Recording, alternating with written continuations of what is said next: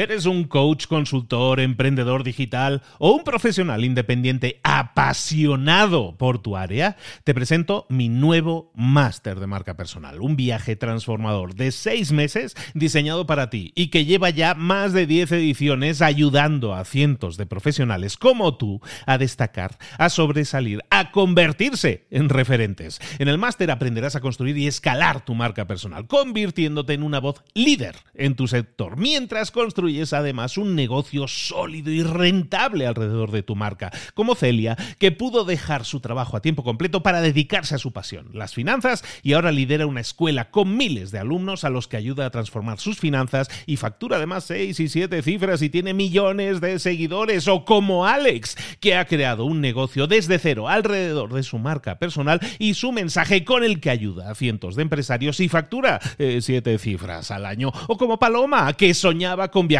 por el mundo y que ahora vive como nómada digital con cientos de miles de seguidores y más de 17.000 alumnos. Gracias al máster, su sueño pasó de ser una idea a una realidad rentable y reconocida. Este es el momento de que tú también dejes tu huella, de influir y de vivir por fin de tu pasión. Visita librosparaemprendedores.net barra marca y descubre muchas más historias de éxito de gente que confió en nuestro método. En junio comenzamos además la nueva generación y añadimos más novedades, más servicios y más soporte que nunca. Únete a la élite de profesionales que ya están cambiando sus vidas. ¿Estás listo? ¿Estás lista para desarrollar tu marca personal y ser nuestra próxima historia de éxito? Pues visita librosparaemprendedores.net barra marca y comencemos. ¿Qué es una buena estrategia? Una buena estrategia es la aplicación efectiva de las fortalezas que tú tienes o que tiene tu empresa, sobre todo para contrarrestar las debilidades o atacar a las debilidades de tus rivales o incluso para atacar a tus propias debilidades. Es decir, enfocarte en tus verdaderas fortalezas. Mucha gente malentiende que una buena estrategia es una serie de afirmaciones que realmente son metas, que son realmente sueños, que realmente no son nada eh, concreto. Y eso sucede más de lo previsto en la mayoría de empresas. Hoy vamos a hablar de estrategia, de buenas estrategias y de malas estrategias. Y lo vamos a hacer con un libro publicado en el año 2011 y que se llama así, Buena estrategia, mala estrategia. Hasta donde yo sé nunca ha sido traducido al español y me encantaría que escucharas este resumen que te hago con todo el cariño porque creo que realmente Entender lo que es una buena estrategia, entender los pasos, los nueve pasos de una buena estrategia, que los vamos a ver también, te va a servir para poder aplicar buenas estrategias, pero de verdad, en tu empresa, en tu negocio o, en aquello que tú estés dirigiendo y que quieres que tenga mejores resultados. Y eso siempre va a venir de una buena estrategia. Buena estrategia, mala estrategia del año 2011, escrito por Richard Rummelt, que vamos a ver aquí ahora en Libros para Emprendedores. Sin más, comenzamos.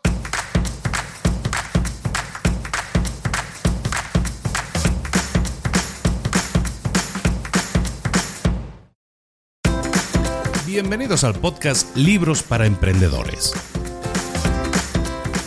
Para alcanzar el éxito en cualquier negocio que quieras emprender, debes formarte, debes estudiar, aprender para emprender. Y para ello, no hay nada mejor que un libro.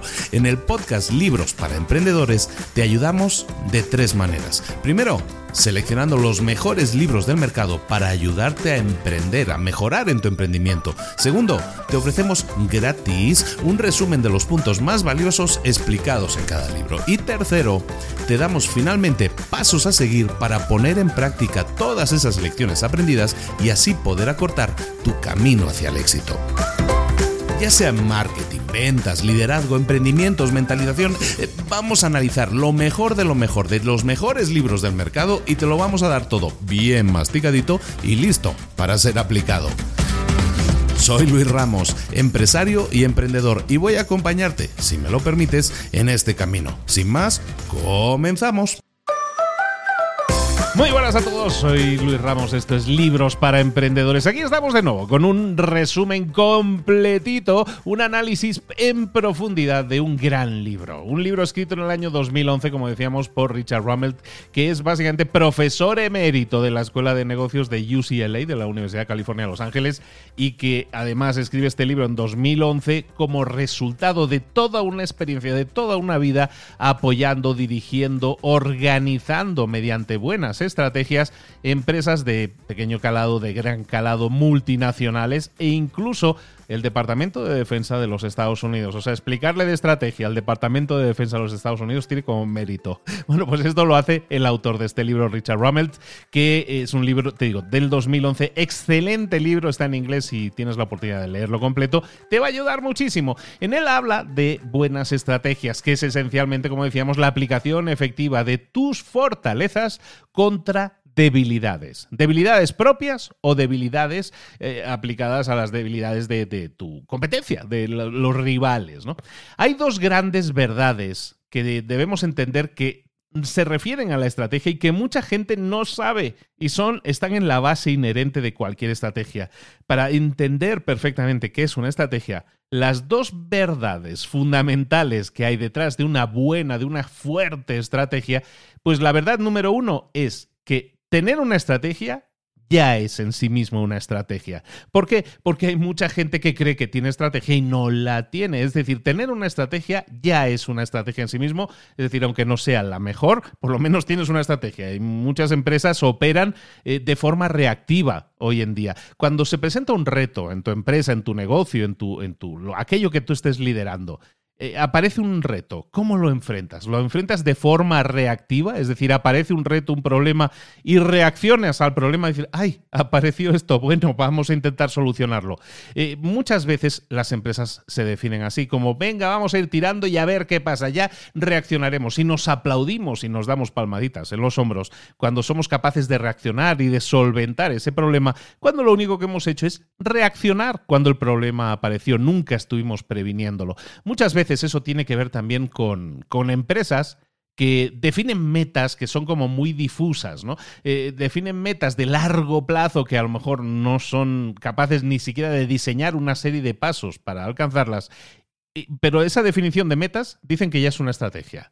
Entonces, cuando una empresa, cuando una organización eh, tiene una, una estrategia específica, bien pensada, lo que tiene es una ventaja competitiva sobre cualquier otro de sus rivales simplemente porque estará mejor preparada para enfrentar los retos que los mismos rivales de la industria van a tener que enfrentar, pero que no tienen una estrategia perfectamente definida. Un ejemplo podría ser de este, de este primer punto que estamos diciendo, eh, que son las dos verdades fundamentales de la estrategia. Decimos, tener una estrategia ya es en sí mismo una estrategia. Un ejemplo de ello, por ejemplo, es Apple. Apple o Apple es la, empresa famosísima, ya sabéis, iPhone y todas estas cosas. Bueno, eh, esta empresa fundada por Steve Jobs eh, en los 80s, digamos, que explotó en los 80s, eh, echa a Steve Jobs a la calle, básicamente lo saca afuera, hay películas y libros al respecto, los podéis ver y son muy entretenidos.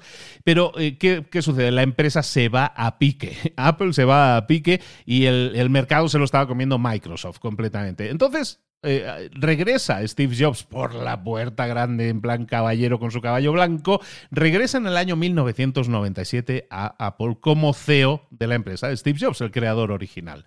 Y en un año, esa empresa que estaba a punto de quebrar dio un cambio completo. Steve Jobs le dio la vuelta a la empresa y ¿qué es lo que hizo? Implementó una estrategia.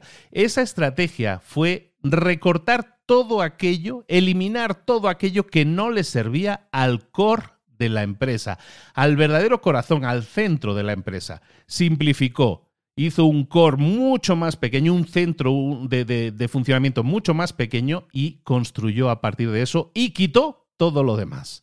Al hacer eso, estaba identificando el principal problema de esa empresa, que es algo de lo que vamos a estar hablando hoy. Una estrategia normalmente tiene que ver con las debilidades de una empresa. Si tú eres capaz de detectar esa debilidad, puedes actuar. Lo que hizo Steve Jobs fue detectar que la debilidad de Apple era su falta de foco. Tenían ciento y pico productos, líneas de productos que no estaban funcionando, que no estaban generando y hacían cada vez más y cada vez más y cada vez más. Ese era el principal problema. lo que hicieron fue eh, quitar todas esas líneas de productos y dejaron básicamente uno o dos productos, ¿no? y de ahí fueron creciendo con una política, con una estrategia de vamos a eliminar todo lo que nos interesa y cuál es el core, ¿no? Calidad de un producto, los acabados, el, el diseño incluso exterior, todo ese tipo de cosas, lo profundizaron mucho más y ese fue el foco, el core de la empresa. Habían detectado el problema y lo estaban solucionando, eliminando todo aquello que no pretendía ser parte del core. Eso le permitió darle la vuelta completa, completa a la empresa en un solo año. Una estrategia explícita, en vez de como había realizado el CEO anterior, el predecesor, que es intentar un poco de esto, ahora vamos a probar un poco de esto, a ver si funciona esto. No funcionó, vamos a probar otra cosa más. Eso no era una estrategia en sí misma, era ir probando cosas, definieron una estrategia mucho más específica, mucho más dura, mucho más cruda y funcionó y en un año le dieron la vuelta y en una década la convirtieron en la empresa número uno del mundo. Entonces estamos hablando de dos verdades fundamentales de, la estrategia. La primera decíamos, tener una estrategia ya es una estrategia en sí mismo porque la mayoría no lo tienen. Y lo segundo, una buena estrategia siempre utiliza fortalezas ocultas, fortalezas que uno tiene pero que a lo mejor no son tan visibles a, la, primera. Una buena estrategia aprovecha esas fortalezas siempre contra las debilidades y si es posible vamos a buscar siempre una fortaleza inesperada contra una debilidad desconocida. Repito eso, una fortaleza inesperada, es decir, algo que no era tan visible a simple vista, pero que era parte de tus fortalezas, lo vamos a utilizar para atacar una debilidad probablemente desconocida. Puede ser debilidad tuya, puede ser debilidad de tu competición, de tu competencia, ¿no? Y eso les va a tomar por sorpresa. Por ejemplo, un ejemplo de esto, de, que una buena estrategia utiliza toda una serie de, fortalezas que a menudo no son tan conocidas, son desconocidas o están ocultas, fue el caso de Walmart. En los años 70, en los años 80 del siglo pasado, la, la empresa número uno de supermercados era una empresa que se llamaba Kmart. Todavía existe, ¿eh? era la empresa más grande, nacional, súper bien establecida. Y Walmart, la, que ahora conocemos como esa gran superempresa de, de hipermercados, Walmart era esa tienda regional, pequeña, no era el líder de la industria. El líder de la industria era Kmart. Kmart, lo pongo escrito, o sea, escrito es Kmart, ¿vale? Pero Kmart era el, era la gran, era el gran líder en, esa, en ese mercado, pero era una empresa de gran tamaño, pero completamente descentralizada en su estructura. Y Walmart reconoció que eso que tenía Kmart, que la hacía tan grande, esa descentralización de la estructura, el tener muchas estructuras repetidas, replicadas en muchas veces, en muchos sitios, hacía que eso fuera una debilidad. Walmart entiende que eso era una debilidad de Kmart. Y lo que le eh, hacía que esa empresa Kmart no pudiera responder rápidamente cuando había un reto competitivo. ¿Por qué? Porque era una especie de mamut de elefante muy grande y que costaba mucho de mover. ¿Qué hizo Walmart? Walmart buscó entonces la eficiencia de tener una red de hubs centralizada, controlando todas sus localizaciones, todos sus locales comerciales. Eso hacía que pudieran responder mucho más ágilmente, que los productos llegaran antes, que hubiera producto en todas las tiendas, porque había un esfuerzo muy grande en la eficiencia y en la centralización, que era exactamente lo que Kmart no tenía el tamaño de Kmart y, su cultura individualizada de islas eh, aisladas eh, le impedía reorganizarse de forma similar y trabajar en esa estructura de red que Walmart estaba creando. En los 70 y 80, Kmart era la líder. Diez años después, Walmart se convierte en la empresa de supermercados más grande del mundo, sobrepasando, superando a Kmart, diez años después, gracias a una buena estrategia. ¿Qué es una mala estrategia? Una mala estrategia, podremos decir por contraposición, podemos decir, pues es cuando una empresa no tiene estrategia, ¿no? La ausencia de estrategia es una mala estrategia, sin duda. Pero eh, una buena estrategia, o una mala estrategia, perdón, no es una buena estrategia que falló, tampoco. No tenemos que pensar de esa manera, es decir, probamos algo que creemos que es una buena estrategia, no funciona, ah, era una mala estrategia. No, lo que vamos a hacer siempre es pensar que una mala estrategia es una estrategia que no hemos desarrollado convenientemente, que no se ha pensado a conciencia y que está basada en conceptos erróneos o que está basada en un liderazgo que no está guiando correctamente. Eso es una mala estrategia, una mala guía, un mal liderazgo y está basado en conceptos erróneos. ¿Cuáles son los cuatro elementos de una mala estrategia? Antes hemos visto las dos eh, definiciones de lo que debe ser una buena estrategia. ¿Cuáles son los cuatro elementos de una mala estrategia? Una mala estrategia tiene cuatro características. La primera característica de una mala estrategia es el relleno. Una mala estrategia normalmente eh, se basa en frases grandilocuentes que normalmente son innecesarias y en vocabulario que crea la ilusión de que somos más expertos eh, de lo que realmente somos. Eh, punto número uno, característica de una mala estrategia número uno, relleno. Hay demasiada palabrería. El, punto número dos, característica de una mala estrategia, es no ser capaces de identificar cuál es el reto. Una mala estrategia no se trata de, hacer las cosas mal, se trata de que no estamos definiendo de forma correcta el reto específico que nuestra empresa está enfrentando. Cuando no somos capaces de definir el problema, de describirlo de forma explícita, nunca vamos a poder resolverlo. Entonces, el segundo punto, el segundo elemento de una mala estrategia es el no ser capaces de identificar cuál es el reto que tenemos que enfrentar. El tercer elemento de una mala estrategia es la confusión de metas con estrategia. Una meta no es una estrategia. Una mala estrategia a lo mejor se enfoca en los beneficios que va a generar la empresa o en las metas de desempeño que tenemos que generar en vez de buscar métodos que nos permitan superar eh, problemas, e, eso es una mala estrategia. Cuando nos centramos más en metas, cosas muy medibles y tal, pero dejamos de lado los eh, retos que estamos enfrentando y buscamos estrategias buenas para superar esos retos, eso es una mala estrategia. Un cuarto elemento de una mala estrategia es cuando tenemos objetivos estratégicos que no están siendo bien liderados. Y eso muchas veces tiene que ver con una mala guía, con una guía poco realista, que está buscando más bien superar objetivos poco realistas, ambiciosos, pero no nos da realmente guía para cómo conseguirlos. Entonces a lo mejor tenemos un objetivo estratégico, pero no tenemos la forma, los pasos a seguir para enfrentarlo.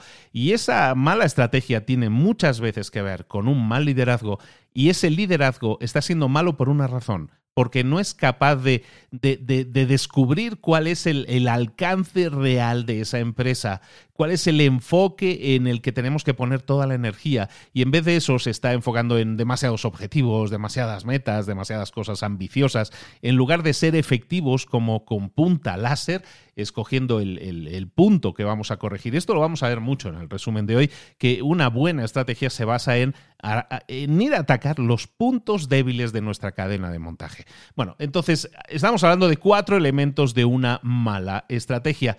¿Qué es lo que causa una mala estrategia. Es importante que lo sepamos. Las tres causas de una mala estrategia en este caso. La primera causa de una mala estrategia es la falta de capacidad de escoger entre valores o prioridades.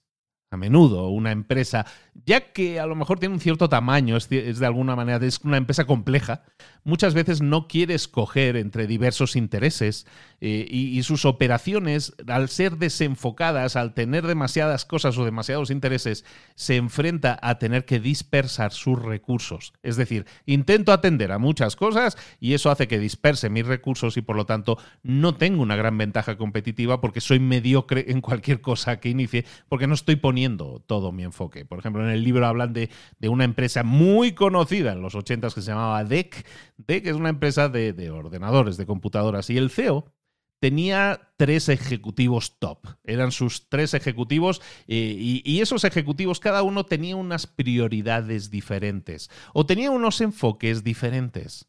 El CEO debería haber escogido una de esas opciones, pero no fue capaz de escoger, entonces no escogió ninguna, no le dio prioridad a una sobre otra, sino que intentó incorporar las tres visiones que competían entre sí.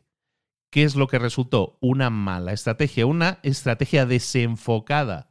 Y eso hizo que la compañía se tambaleara tanto que al final vino Compaq, eh, un rival suyo, y la adquirió, la compró. La segunda causa de una mala estrategia puede ser el atractivo que tienen las plantillas, el aplicar una plantilla tipo a un problema. Cuando nosotros nos enfrentamos a lectura de libros, yo me he leído unos cuantos libros en mi vida y, siempre muchas veces nos encontramos con plantillas. Una plantilla es aquello que creemos que nos va a servir para cualquier casuística. Es decir, tienes un problema, haz este paso, luego este, luego este. ¿no? Y diseñamos estrategias basándonos en esas plantillas de cómo enfrentar un problema con un empleado, con una competencia, con lo que sea.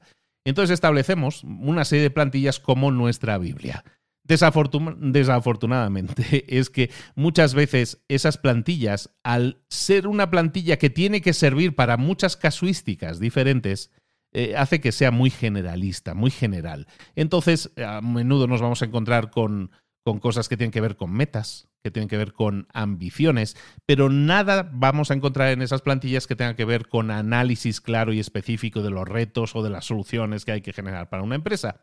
Y a menudo eso lo vemos en los típicos planes de negocio, informes anuales, esas secciones en las que hay que rellenar los blancos como la visión, la misión, los valores, las estrategias, ¿No te ha pasado que vas a una empresa o ves los valores o la visión, por ejemplo, la visión de una empresa, y ves que esa visión de la empresa normalmente utiliza palabras como la mejor o la que genere más beneficios?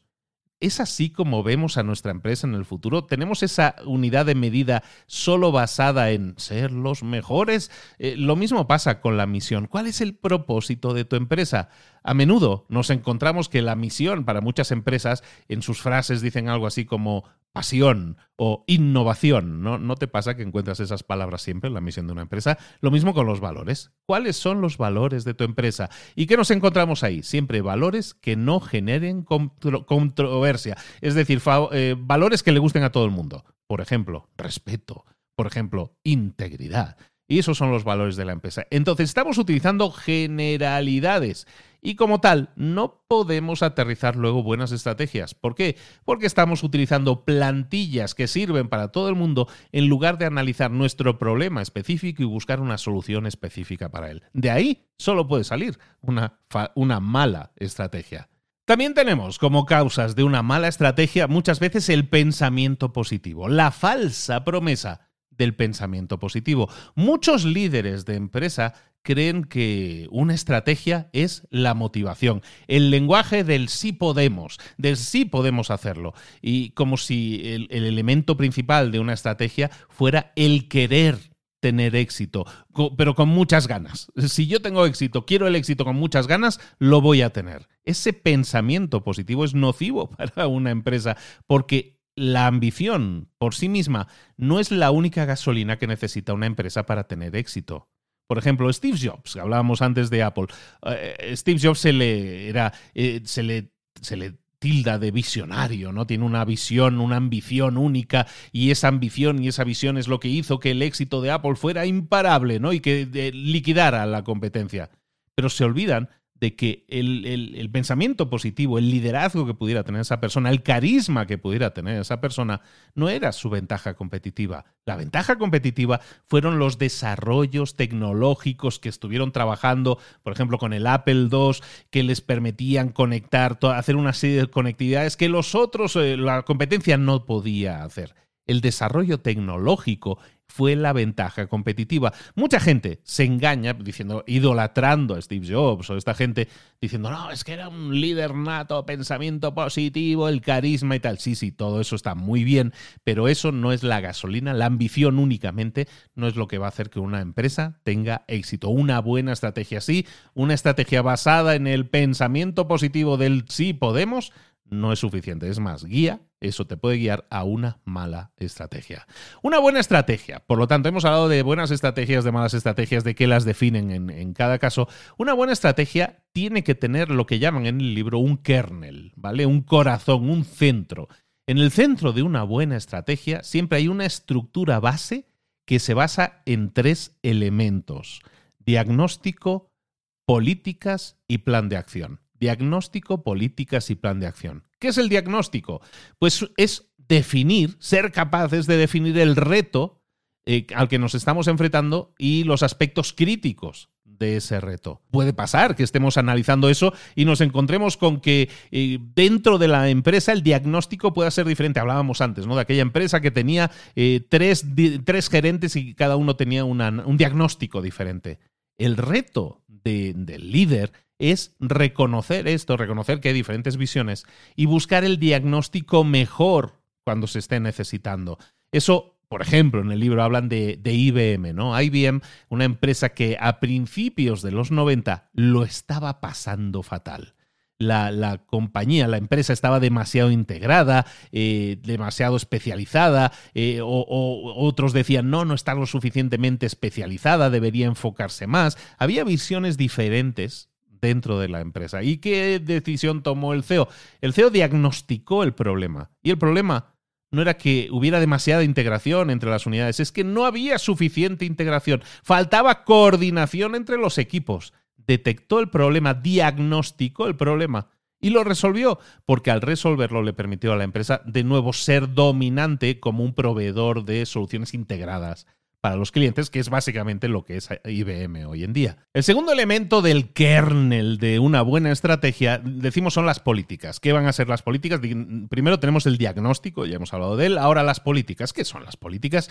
Bueno, básicamente es el acercamiento eh, claramente definido para que vamos a utilizar para enfocar ese reto que acabamos de identificar en el diagnóstico. En el diagnóstico identificamos el reto. En políticas lo que vamos a hacer es dibujar cuáles son nuestras eh, fuentes de ventaja competitiva, cómo podemos enfocar los esfuerzos de nuestra empresa en un objetivo mucho más determinado que hemos diagnosticado y eso nos puede permitir satisfacer, llegar a, definir las cosas que debemos hacer y satisfacer a nuestros clientes o, al, equipo que quiera resolver el problema. Por ejemplo, en el libro mencionan el ejemplo de Wells Fargo. Wells Fargo es una empresa de Estados Unidos. Todos los ejemplos, evidentemente, son de Estados Unidos porque el libro es de Estados Unidos. Pero Wells Fargo tenía una visión y esa visión de la empresa es satisfacer a todos, sus, a todas las necesidades financieras de nuestros clientes. ¿Y eso cómo lo hizo? Diagnosticó que ese era el reto que tenían que superar y entonces lo que hizo fue crear una serie de políticas eh, para esa meta bastante ambiciosa que se relacionaban con el cross-selling. El cross-selling es el de las ofertas cruzadas, el de tú vienes para comprar A y ya que estás aquí comprando A, te ofrezco Z. ¿Vale? Entonces esa fue la política que utilizaron en, en, Wells Fargo. Entonces, el tercer paso, el tercer elemento de una buena estrategia que está en el centro de una buena estrategia es el plan de acción. El plan de acción es poner en práctica, hemos diagnosticado el reto a superar, hemos definido unas políticas de actuación, luego el plan de acción. El plan de acción es tan fácil de definir como decir, es un conjunto de acciones que tienen que trabajar en conjunto, valga la redundancia, una con otra, si queremos cumplir esas políticas que hemos definido. Un plan de acción va va a coordinar una serie de operaciones basadas en tus políticas. Va a definir recursos, va a definir políticas, va a definir movimientos. Eh, por ejemplo, si tienes una empresa que tiene una ventaja competitiva muy clara, por ejemplo, que es una, una empresa que vende a muy bajo precio dentro de lo que es tu mercado. Entonces, tus políticas, tú identificas, queremos seguir manteniendo esta posición de preeminencia dentro del mercado, siendo el retailer con, con mejor costo, ¿no? Con costo más bajo. Entonces voy a crear toda una serie de políticas que van a afectar a ventas, a marketing, a distribución, a diseño, y voy a hacer que se den apoyo mutuamente, que hablen la una con la otra, y voy a establecer un plan de acción para que eso suceda y así mantener mis precios bajos, porque esa es mi ventaja competitiva y mi política es mantener esos precios bajos para seguir siendo el líder del mercado. Entonces lo que voy a hacer es un plan de acción para que todas las áreas de mi empresa trabajen en conjunto para ayudarme a mantener esos precios bajos, que es mi política. Llegados a este punto, hemos hablado ya de buenas estrategias, de malas estrategias, de los elementos de una buena estrategia. Ahora vamos a hablar mucho más en detalle de los nueve pasos que, o nueve elementos de una buena estrategia que deberíamos incorporar siempre que sea posible. Son, eh, al final, como ingredientes de una receta. Vamos a intentar tenerlos todos. Elemento número uno de una buena estrategia. Aprovecha tus fortalezas. No es ninguna novedad que tenemos que saber cuáles son las fortalezas de las que disponemos, eh, son las armas que tenemos en nuestro arsenal y tenemos que aprovecharnos de esas fortalezas. Entonces, igual que una palanca, si la ponemos en el punto adecuado, nos va a servir, como decía aquel, para levantar el mundo, darme un punto de apoyo y levantaré el mundo, pues esto es lo que nosotros buscamos, detectar cuáles nuestras palancas y cuál es ese punto de apoyo que nos pueda permitir, mediante el uso de esa palanca, generar una, fuerza adecuada para incluso mover el mundo si fuera necesario. Eso es parte de una buena estrategia. ¿Cómo lo podemos hacer? Bueno, en el libro nos dicen tres puntos. El primero, utilizar las predicciones que te lleven en la dirección adecuada. Muchas veces, eh, incluso cuando se habla en bolsa de las inversiones, te dicen rentabilidades pasadas no reflejan rentabilidades posibles futuras. Y es cierto, pero en el tema de, competencias dentro de una empresa, nosotros podemos saber qué es lo que ha sucedido en el pasado, cómo se ha comportado nuestra empresa cuando ha enfrentado determinado reto y podemos aprender de eso para que en el futuro podamos enfocar nuestros esfuerzos a lo mejor de una forma no tan dispersa, de una forma mucho más específica, mucho más enfocada. Entonces las predicciones te pueden llevar en la dirección adecuada cuando quieras aprovechar tus fortalezas, siempre que seas capaz de analizar cómo tus fortalezas y tus esfuerzos funcionaron en el pasado. Luego, vamos a buscar esos puntos de apoyo en los cuales poner nuestra palanca. Los puntos de apoyo en una empresa que quiere funcionar bien son oportunidades de enfocar la energía en el punto adecuado para generar el mayor efecto posible.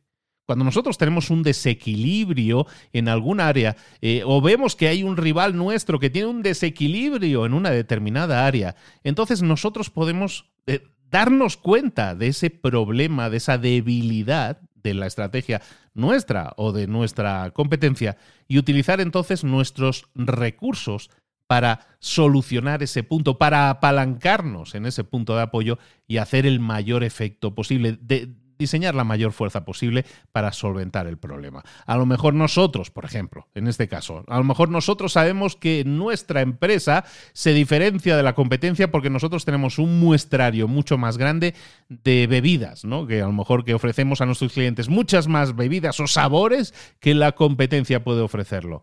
Entonces, si nosotros sabemos eso, ese es nuestro punto de apoyo principal y en el cual vamos a fortalecer es decir, buscamos nuestra fortaleza y detectamos que es ese nuestro factor diferencial y lo potenciamos. Cuando nosotros, y ese es el tercer punto, concentremos nuestros esfuerzos y aumentemos así los efectos, concentrar tus esfuerzos magnifica tus efectos, básicamente lo que estamos haciendo es entender que mis recursos son limitados y que tengo que coordinarlos en un único punto de nuevo, el, rayo láser. Vamos no intentar iluminar todos los problemas, sino enfocarnos en uno, en un detalle que puede ser nuestra fortaleza y generar un efecto significativamente más grande si solo enfoco toda mi fortaleza en ese punto. El segundo elemento de una gran, de una buena estrategia es la de presionar, la de, la de forzar tus ventajas, ¿no? Presionar tus ventajas o forzar tus ventajas. Ya hemos detectado nuestras ventajas. Lo que hace grande a una buena estrategia es identificar tus fortalezas, es decir, tus ventajas, y forzarlas un poco más. No conformarte con lo que tienes, sino que forzarlas un poco. Y forzarlas puede significar, a lo mejor, aumentar tus ventajas competitivas reduciendo sus costos. ¿No? Aumentas el volumen de producción y así reduces costos. Esa puede ser una forma de forzar esa ventaja que ya tienes. O a lo mejor puede ser incrementar el valor que reciben tus clientes. O a lo mejor pueden ser ambas cosas a la vez. O a lo mejor son habilidades que tenéis y es una ventaja competitiva en tu equipo y lo que podemos hacer es ampliarla a nuevos campos. Por ejemplo, si sé que mi empresa es muy buena en, por ejemplo, hay un ejemplo en el libro, ¿no? Que es muy buena en química, una empresa como DuPont que tenía mucho éxito en el tema de los explosivos, entonces ese conocimiento de química que les hacía ser tan buenos y con ese factor diferencial en, la, en el apartado de explosivos, utilizaron ese conocimiento de química para productos de casa, evidentemente no para hacer explosivos, entiéndeme,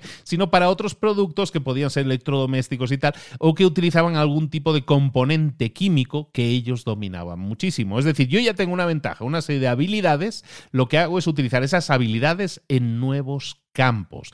¿Qué estoy haciendo ahí? Estoy forzando fuera de su área de confort a mis ventajas. O a lo mejor es incrementar la demanda de tu ventaja, a lo mejor incrementando el número de compradores o incrementando el número de veces que un comprador te está comprando. Al final nosotros tenemos que buscar eso, tiene mucho que ver con marketing y ventas, el podemos incrementar muchísimo nuestros ingresos simplemente con los mismos clientes, pero consiguiendo que nos vengan a comprar una o dos veces más de lo que vienen habitualmente. Y eso nos sirve para duplicar o, triplicar nuestros resultados. De nuevo, estaríamos forzando, presionando nuestras, nuestras ventajas para hacer que lleguen un poquito más lejos. Muchas veces también podemos eh, tener una ventaja competitiva y podemos conservarla haciendo que nuestros rivales no puedan implementar lo mismo. A lo mejor mediante temas legales, como mediante patentes, o mediante la constante innovación. Si tú estás constantemente innovando, y esa es parte de tus ventajas, si estás constantemente innovando, siempre vas a ir uno o dos o tres pasos por delante de tu competencia. Recuerda, estamos viendo elementos de una buena estrategia. Hemos visto elemento número uno, tenemos que aprovecharnos de nuestras fortalezas. Elemento número dos, tenemos que forzar o ampliar nuestras ventajas. Elemento número tres es la búsqueda de debilidades internas. Cuando tú tienes que hacer una planificación para tu empresa, de nuevo, cuando hablo de empresa, traduce esto a tu organización, a tu equipo de trabajo. Eh, en definitiva, cuando tú estés liderando algo y quieras organizarlo mejor, con una mejor estrategia, busca, eh, paso número tres o elemento número tres, busca las debilidades internas. Cuando tú te enfocas no solo en las eh, debilidades de tus oponentes, sino también en las tuyas propias, cuando tú detectas aquello en lo que no somos tan buenos, es como cuando tú tienes una, una cadena. Lo comentábamos antes. Tu empresa es una cadena que está compuesta de toda una serie de eslabones. ¿Cuál es el eslabón más débil de la cadena? Detéctalo, esa es tu debilidad interna, interna y esa ese punto es el punto que puede hacer que se rompa la cadena que es tu empresa o tu organización. Entonces examine en tu organización cuál es esa única debilidad que realmente puede hacer que tu cadena se rompa y una vez la hayas identificado, enfócate en fortalecerla. Muchas veces encontramos que, muchas empresas cometen el gran error de no detectar eh, debilidades, sino enfocarse en fortalecer cosas que ya estaban fuertes. Es decir, tenemos una cadena, hay eslabones débiles y eslabones fuertes. Hay empresas que rehuyen el reto que significa fortalecer aquello en lo que son débiles y buscan fortalecer aquello que ya está bien. En el libro hablan de un ejemplo de una empresa muy conocida que entre los años 1980 y 2008, estamos hablando de varias décadas, General Motors, una de las empresas más grandes de, de coches del mundo, invirtió toneladas de tiempo, toneladas de dinero en mejorar la calidad de las transmisiones de sus coches. Cuando esas transmisiones no tenían problemas, no estaba todo funcionando perfectamente, pero invertían, tenían la obsesión de la vamos a hacer mejor todavía, más mejor todavía, y se enfocaron en eso durante décadas pero no se dieron cuenta de que había otros problemas, los eslabones débiles, que a lo mejor tenían mucha más importancia para el cliente final. Oye, es que aquí las cositas estas del aire acondicionado, estos botones, cuando lo giras y todo esto, no funcionan bien. O estas puertas, todas hacen ruido los paneles de las puertas. Entonces, en vez de mejorar la transmisión que eso iba a hacer muy poco para conseguirte nuevos clientes o clientes satisfechos, porque ya funcionaba bien. En vez de eso, no te enfocaste en las debilidades que sí tenía identificadas tu cliente y que hacían que tu cliente se fuera a buscar otro coche, porque al final el, cliente a lo mejor de transmisiones no entiende, pero de ruiditos o de que la puerta me hace ruido cuando la abro y la cierro, de eso sí entiendo. Y entonces si esta puerta que está nueva ya me hace ruido, ya no la quiero. Busca tus debilidades internas y trabaja para fortalecerlas. No te equivoques e intentes fortalecer algo que ya está funcionando bien. El cuarto elemento de una buena estrategia es la de que vigiles tanto la inercia como la entropía. Ojo a esto, hay palabritas aquí de las chulas. ¿eh? Una buena estrategia intenta anticipar lo que llamaremos inercia. La inercia muchas veces es la es el cambio o muchas veces la resistencia al cambio que tiene una empresa. Entonces, inercia puede ser resistencia al cambio y entropía, entropía, qué bonita palabra. La entropía es la forma en que una organización tiende a, entrar en caos si no se gestiona correctamente. Es autodestrucción, por decirlo de alguna manera. ¿De dónde aparece una y de dónde aparece la otra? La inercia puede tener mucho que ver con hábitos, políticas, cultura de la empresa, creencias que hay internas en la empresa. También puede ser que a lo mejor la empresa está siendo lenta en adaptarse a los cambios que hay en su mercado o la empresa no quiere perder ventas inmediatas, ventas inmediatas, entonces no hace cambios que debería hacer para innovar y eh, de esa forma pierde ventas al futuro, se convierte en irrelevante. Por ejemplo, a lo mejor tú tienes eh, un banco, ¿no? O das algún tipo de crédito y tus clientes están muy satisfechos porque tienen unas eh, cuentas de ahorro que tienen unos intereses eh, muy bajos, ¿no? Les cobran muy poco. Pero resulta que el Estado eh, sube los tipos de interés y entonces el banco, a lo mejor por inercia, es lento a la hora de ofrecerles unas mejores alternativas económicas a sus clientes y sus clientes empiezan a quejarse. La inercia viene de que estamos habituados a trabajar de una forma, estamos en esa área de confort que se dice normalmente y eso nos puede llevar a la inercia a ser lentos a la hora de reaccionar cuando hay cambios. Y en caso de este banco, pues podría perderse nuevos negocios con los clientes que se le están yendo porque están buscando otros bancos que tengan mejores tasas de interés. Eso puede ocasionar la inercia. La entropía. La entropía sucede cuando una empresa pierde esa agresividad porque a lo mejor le falta la competencia, a lo mejor eh, se ha convertido en el número uno del mercado y entra en un periodo de complacencia. Ay, soy el mejor, ¿para qué voy a trabajar? Si ya somos los mejores, no voy a hacer nada. Entonces eso genera normalmente entropía. Cuando tú llegas a un punto alto, y no haces nada para mantenerlo, sino que das por hecho que lo vas a conseguir sin esfuerzo, entra en acción la entropía. Y esa entropía puede ser a lo mejor que tengas un rango de productos demasiado amplio, como le sucedía a Apple, o que los precios que estás utilizando a lo mejor no llegan a ser lo suficientemente competitivos y llega otro y te come el pan. En definitiva, a lo mejor estás dando muchos bonus a, los empleados, porque claro, como sois los números uno, entonces eh, regalas y dilapidas el dinero con tus empleados, premiándolos. Entropía. Tanto la inercia como la entropía son graves amenazas para una empresa, pero ojo, también pueden ser grandes oportunidades. Muchas veces los principales retos de una empresa son cómo solucionar su propia inercia negativa y cómo solucionar esa ineficiencia que puede causar la entropía. Si eres capaz de detectar que tu empresa está entrando en entropía o tiene algún tipo de inercia negativa, Detéctalo a tiempo y eso puede ser una gran llamada de atención para que intentes, eh, intentes contrarrestar esos efectos negativos y así adquirir un mayor potencial. Este es el punto número cuatro de elementos de una buena estrategia. Elemento número cinco es que tenemos que enfocar mucho más precisamente en nuestros objetivos el, hacer nuestro foco mucho más pequeño, el, el, punto láser que decíamos antes, eso tiene que ver siempre con una buena estrategia. Una buena estrategia al final es tener un enfoque adecuado, un buen enfoque.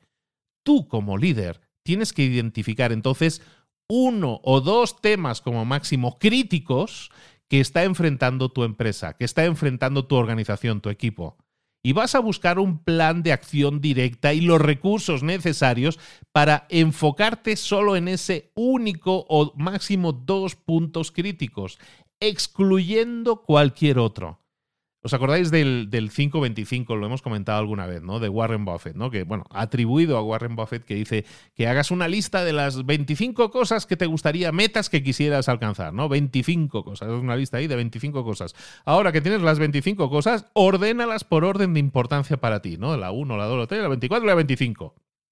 Ahora que ya tienes la lista completa de las 25 cosas que te gustaría alcanzar, borra de las 6 a la 25 y quédate solo con las cinco primeras. De esa manera estarás mucho más enfocado. Eh, es un poco el 80-20, ¿no? Que decíamos, te enfocas en pocas tareas que te generan grandes resultados. Eso es una buena estrategia. El enfoque en, en el caso de este libro que estamos viendo hoy, de uno o dos factores críticos que deberíamos estar eh, controlando, corrigiendo y enfocarnos todo todos y todos nuestros esfuerzos de la empresa en ellos. De esa forma se solucionan muy rápidamente. Eso es una buena estrategia. Elemento número 6 de una buena estrategia, escoger objetivos que sean factibles, que sean alcanzables. Muchas veces, ya hemos hablado muchas veces de las metas, ¿no? El definir una meta que nosotros queremos alcanzar. Y, claro que una meta va a ser la gasolina muchas veces que hay detrás de una estrategia. Una estrategia siempre busca alcanzar probablemente una meta. Pero lo que vamos a hacer en ese caso es buscar siempre objetivos que sean pequeños, submetas, lo podríamos llamar, porque esas submetas sí nos permiten definir pasos que podamos escoger eh, o podamos decidir realizar para alcanzarlas. Cuando tú escoges un objetivo, es crucial que tu objetivo sea factible. Claro que puede ser ambicioso, pero tenemos que tener en cuenta nuestros recursos. Nuestra empresa tiene un determinado tamaño, una serie de recursos, una serie de tiempo que podemos dedicar. ¿Es factible, es realista el objetivo que te estás planteando? Si no lo es, vamos a subdividirlo en submetas eh, que nos permitan hacer estrategias más pequeñas, más factibles, que nos lleven a conseguir el resultado. Elemento número 7 de una buena estrategia es cuidarse de buscar demasiado el crecimiento. Una buena estrategia eh, entiende que hay una diferencia entre un crecimiento orgánico y saludable y un crecimiento no saludable o forzado.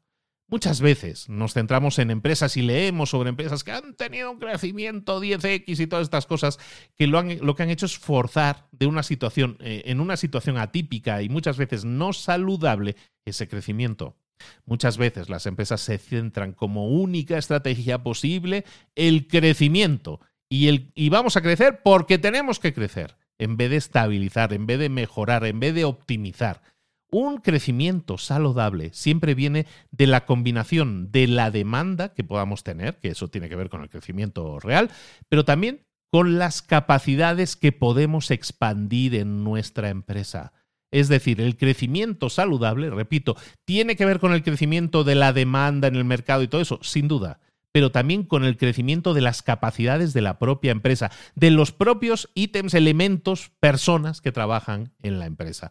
Entonces, cuidado con la búsqueda del crecimiento, porque sí, sino siempre vamos a crecer de forma saludable, estableciendo metas alcanzables, como estábamos diciendo antes, pero no crecer por crecer, sino crecer y luego expandir las capacidades de nuestro equipo, de nuestra empresa, para solidificar nuestra posición de preeminencia.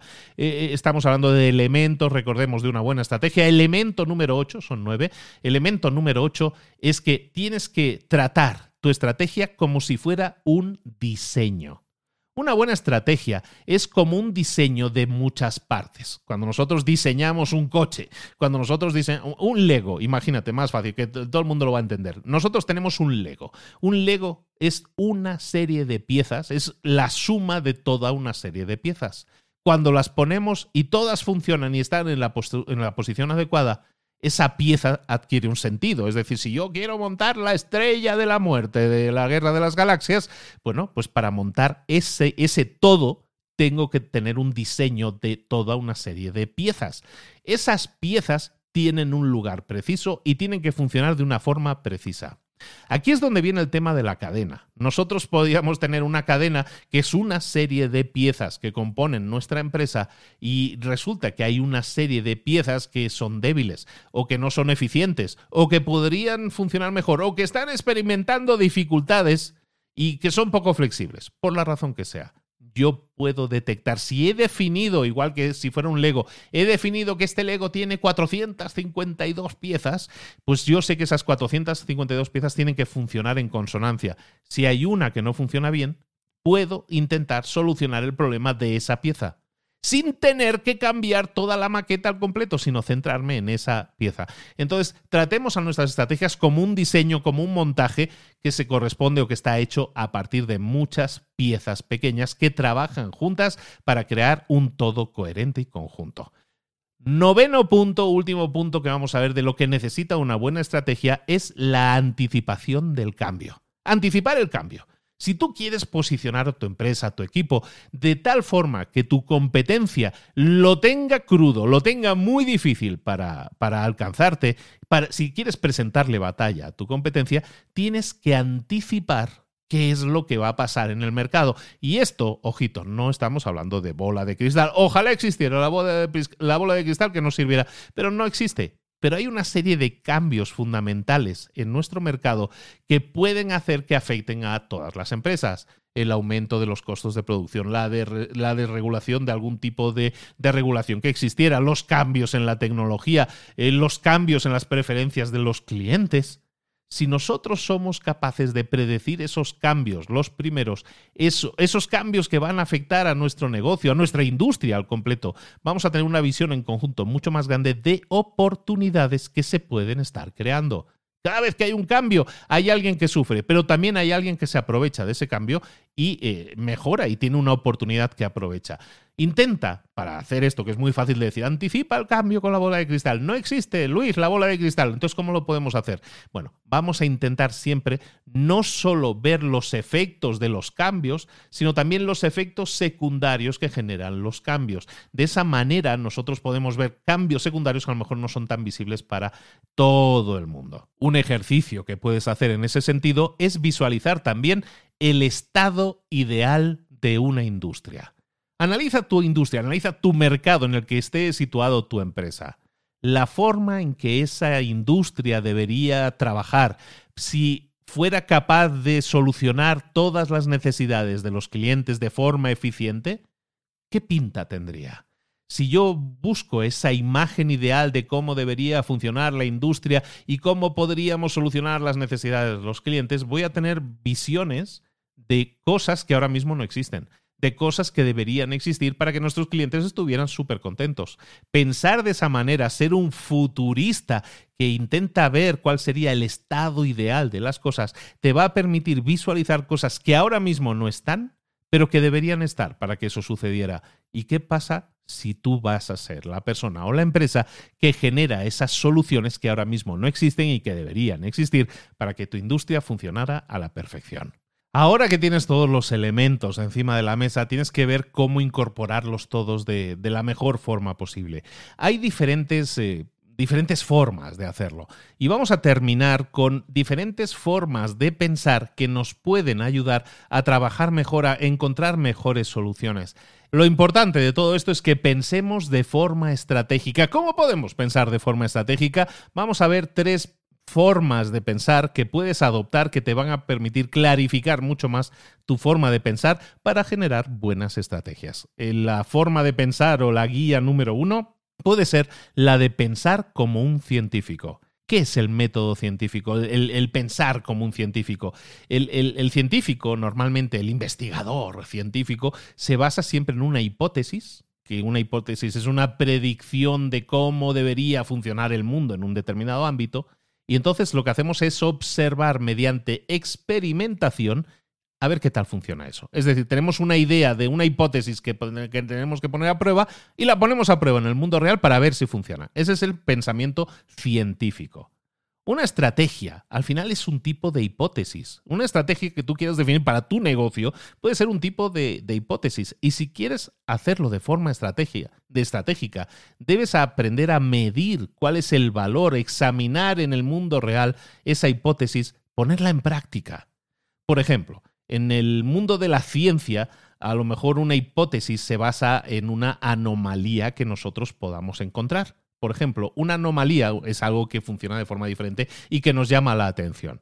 A lo mejor en el mundo de la ciencia, algo que parecía una anomalía o que llamó la atención, pues a lo mejor era por qué la gente se empezaba a preguntar, eh, o algún científico se preguntaba, oye, ¿por qué la nieve no se funde más rápido cuando aparece el buen tiempo, cuando sale el sol? ¿Por qué la nieve no se funde tan rápido cuando sale el sol?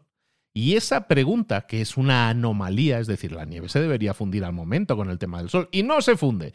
¿Por qué? Pues esa, esa anomalía luego la empiezan a estudiar y resulta que ahí aparece el descubrimiento de la termodinámica.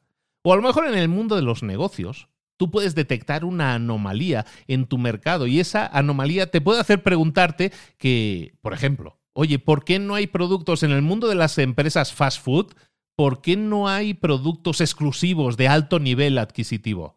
Y ese fue el, pensamiento que tuvo Howard Schultz. Howard Schultz es el creador de la cadena de cafeterías Starbucks. Y esa fue la, la, detección de anomalía que tuvo Howard Schultz. El detectar que no había en el mundo de la comida rápida, de la fast food, no había productos exclusivos de alta calidad. reconocer, identificar una anomalía, te puede llevar a, descubrir oportunidades inesperadas que a lo mejor tu competencia nunca había tenido en cuenta. En vez de pensar cómo sería el mercado si todo fuera bien, a lo mejor pensar como un científico y buscar la anomalía puede ser una gran ventaja. Otra forma de pensar de forma estratégica, hemos visto ahora pensar como un científico, otra forma de pensar podría ser la de pensar como un analista. ¿Cómo piensa un analista? Un analista piensa de la siguiente forma, lo que hace es examinar retos lo que hace es examinar opciones y entonces toma decisiones. Algunas técnicas que podríamos utilizar si quisiéramos pensar como un analista podrían ser, punto uno, hacer una lista de nuestros retos y de nuestras oportunidades.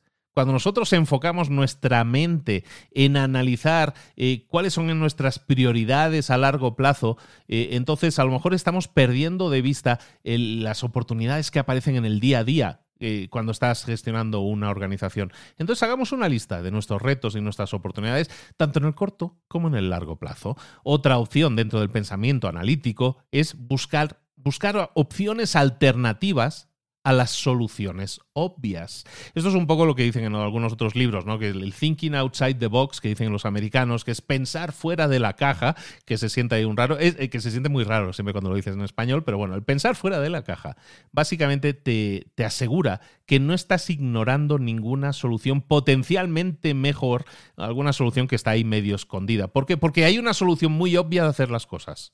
Pero pensemos un momento en soluciones alternativas, en opciones alternativas, a lo mejor no tan obvias. Puede ser que no encontremos una solución obvia alternativa, pero puede ser que encontremos cosas, eh, pepitas de oro por ahí en el río que a veces no pensábamos que íbamos a encontrar. Y una vez hayamos hecho nuestra lista de retos, de oportunidades, de alternativas, vamos a terminar pensando como un analista si ponemos en práctica el bello arte de juzgar.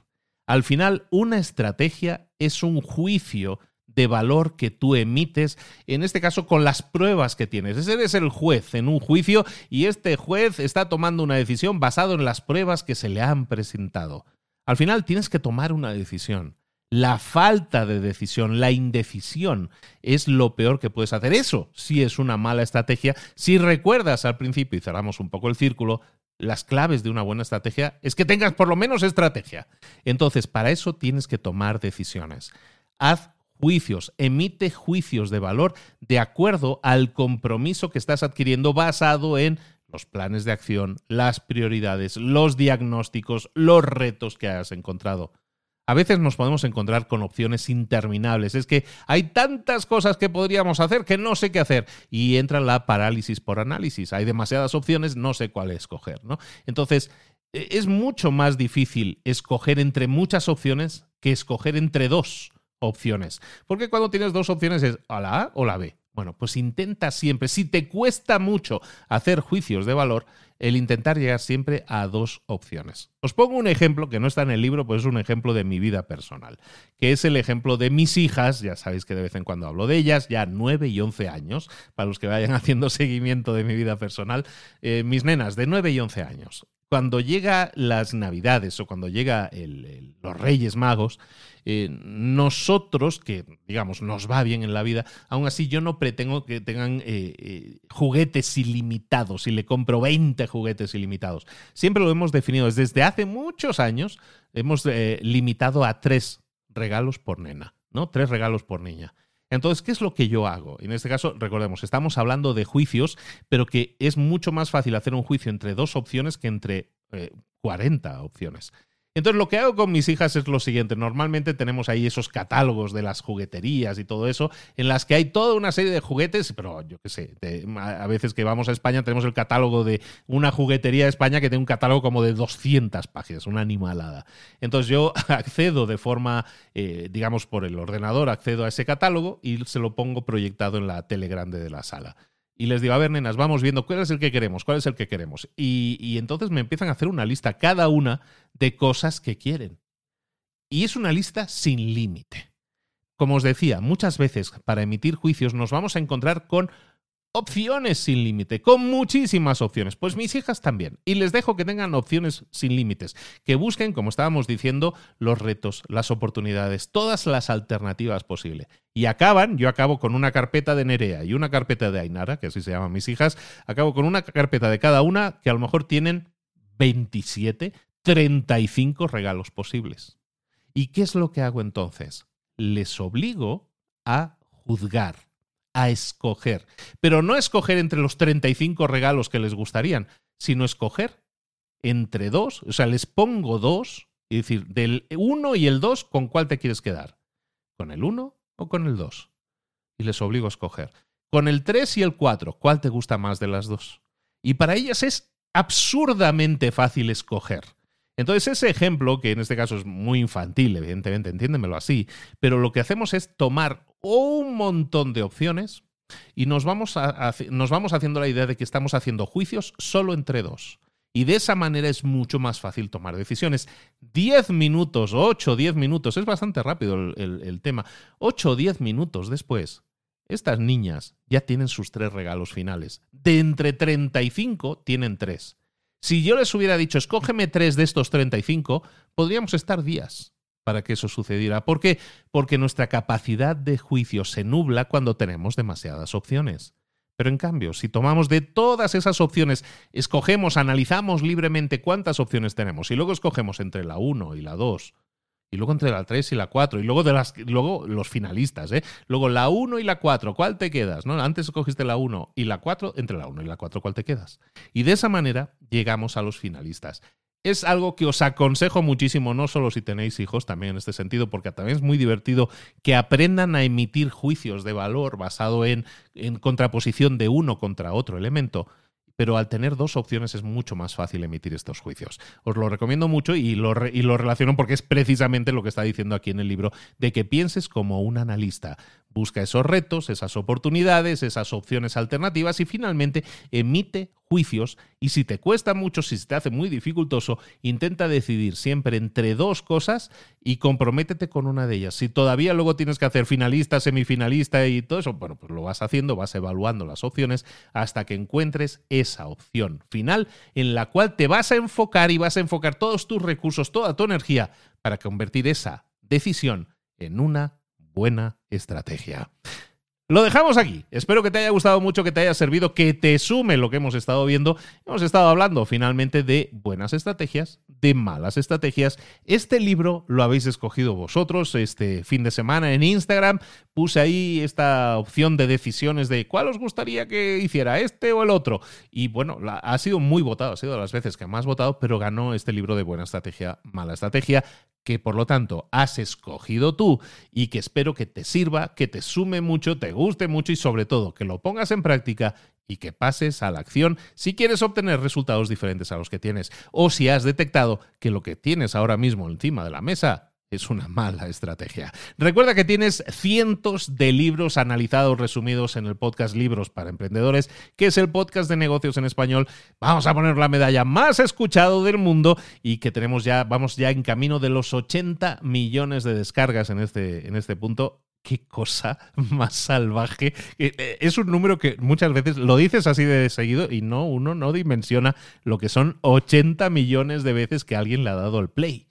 Bueno, pues eso ha pasado y con este podcast, y os lo agradezco muchísimo, eh, me regala muchas satisfacciones cada día más y bueno, pues las celebro con vosotros que al final sois los culpables de que yo siga haciendo esto y que lo haya transformado no, no en un hobby, sino en una, forma de, una forma de vida, en una misión, una visión y unos valores que quiero integrar en mi vida y que así estoy haciendo. Bueno, cerrando círculos por aquí. ¿eh? Bueno, recordaros, en librosparaemprendedores.net tenéis toda la información necesaria para crecer en áreas que a lo mejor ahora mismo tenemos eh, complicadas, ¿no? Recuerda, detecta ese eslabón débil en tu cadena y empieza a trabajar para corregirlo. Te garantizo que estoy convencido que en esta colección de libros que hemos resumido estos siete años ya, estoy convencido de que hay libros que, que te pueden dar respuestas precisas.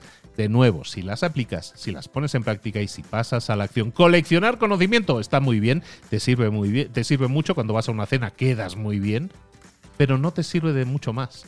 A mí me sirve mucho más que escuches este episodio de hoy y dices, ¿sabes qué? En el minuto 22 dijo algo que me ha quedado resonando ahí. Bueno, pues eso aterrízalo, ponlo en práctica, pasa a la acción, obtén resultados diferentes y si es así, me lo comunicas. Me encantaría recibir tus mensajes.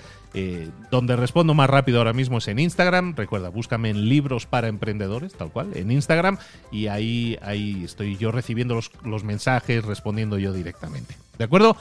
Besos y abrazos a todos. Cuidaros mucho, se os quiere, se os adora y se os pide un único favor. Como siempre, como estamos pidiendo últimamente, si me escuchas en Spotify, si me escuchas en Apple Podcast, oye, ahí donde está el nombre del podcast hay una cosa que pone las estrellitas, cinco estrellas, cuatro estrellas. Si haces clic ahí en las estrellitas, me puedes votar y dejarme, hombre, si espero que te haya gustado el esfuerzo, yo lo he hecho. Déjame cinco estrellitas, hombre, y a lo mejor algún comentario bonito también ahí en, en Apple Podcast, por ejemplo, que ahí se pueden dejar comentarios. Si es así, déjame esos comentarios o por lo menos déjanos las cinco estrellas. No es por mí, si no es por mí, si es por los demás. Es que estás haciendo un favor a los demás, porque cuanto mejor posicionado esté este podcast, más personas lo descubren y al final más personas se benefician de este conocimiento que está en los libros para emprendedores que tú deberías incorporar en tu vida. Lo dicho, soy Luis Ramos, te espero en un próximo episodio, aquí de nuevo, en Libros para Emprendedores. Un saludo, hasta luego.